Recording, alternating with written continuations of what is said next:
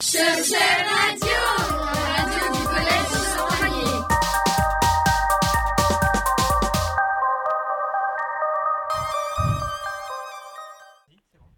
Bonjour Monsieur Dehon. Vous travaillez au Conservatoire botanique de Franche-Comté. Pouvez-vous nous expliquer votre métier?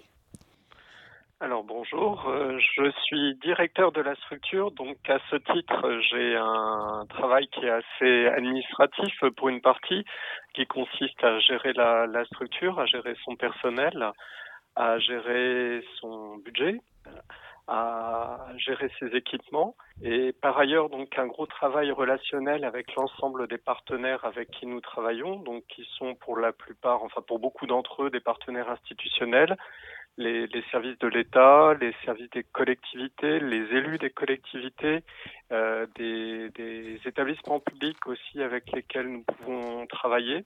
Et puis, ben, par ailleurs, je suis amené à siéger dans différentes instances pour représenter le conservatoire à l'extérieur, euh, ce en quoi le, peu d'expérience qu'il me reste euh, du fait de l'absence d'exercice dans le cadre du, travail de la botanique, de la phytosociologie et de l'entomologie me, me permet de, pouvoir répondre à un certain nombre de sujets, même si la plupart du temps je renvoie pour ces questions à mes collègues qui sont experts du, du métier. Connaissez-vous le plateau des mille étangs oui, alors je le connais, bon, à titre personnel, hein, pour euh, l'avoir euh, pratiqué euh, de, de, temps en temps le, le week-end pour aller en découvrir les paysages, la faune et la flore.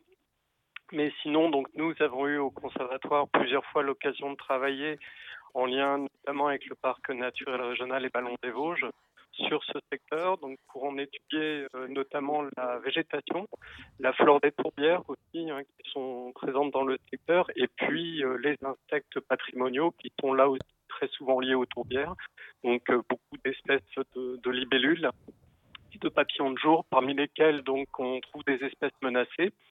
Et et donc dont on a fait le bilan de l'état de, conservation des populations dans la perspective de mieux les protéger. Merci. Pouvez-vous nous parler des grandes espèces de la flore des, des Vosges Vous avez euh, plus d'un millier d'espèces de, plantes vasculaires, notamment qui sont, présentes sur le secteur, pour ce qu'on connaît bien, euh, des, mousses aussi euh, très originales.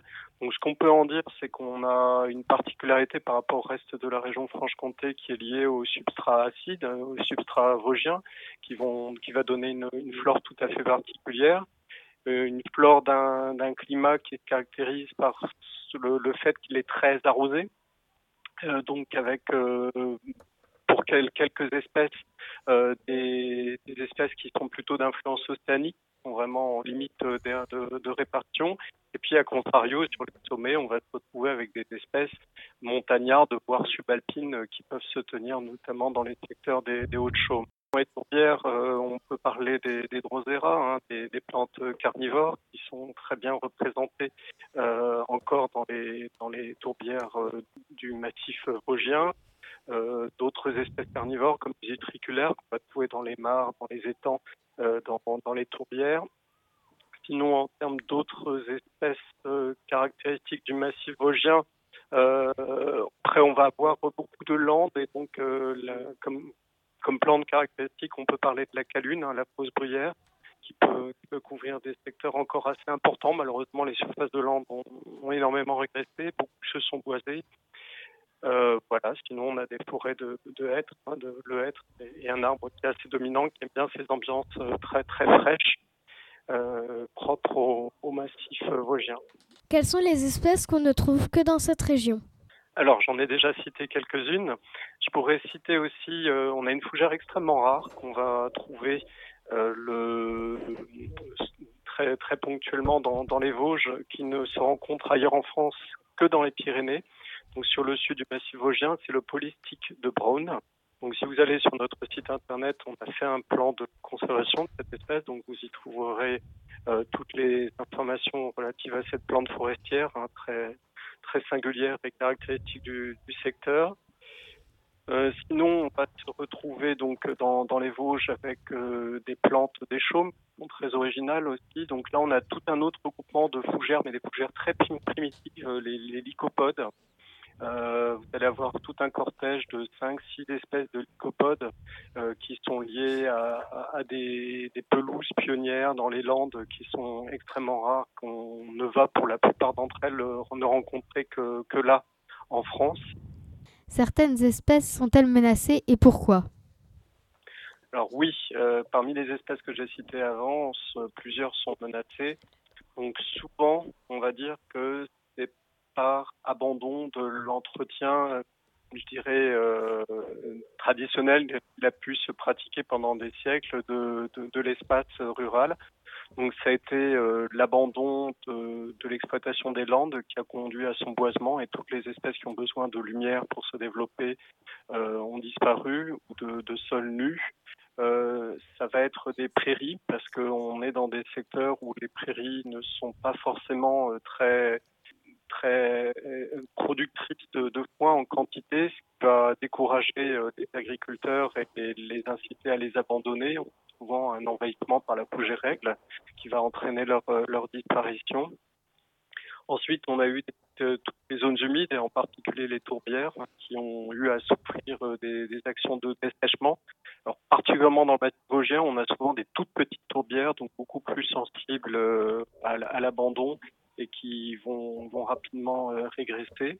Comment peut-on protéger ces espèces? Alors, pour les protéger, euh, eh bien, paradoxalement, il faut souvent intervenir. C'est-à-dire que, on, je l'ai dit, hein, euh, souvent on a euh, des milieux qui vont souffrir du fait que l'homme les a abandonnés euh, ne trouvent plus d'intérêt à aller les exploiter et donc à, les, des, milieux qui ont tendance à se fermer. Et donc il va falloir leur retrouver une vocation ou euh, trouver le moyen de, convaincre un certain nombre d'acteurs qu'ils ont, euh, notamment les agriculteurs, hein, très clairement, qu'ils ont tout intérêt à continuer à exploiter comme ils le faisaient avant ces, ces espaces.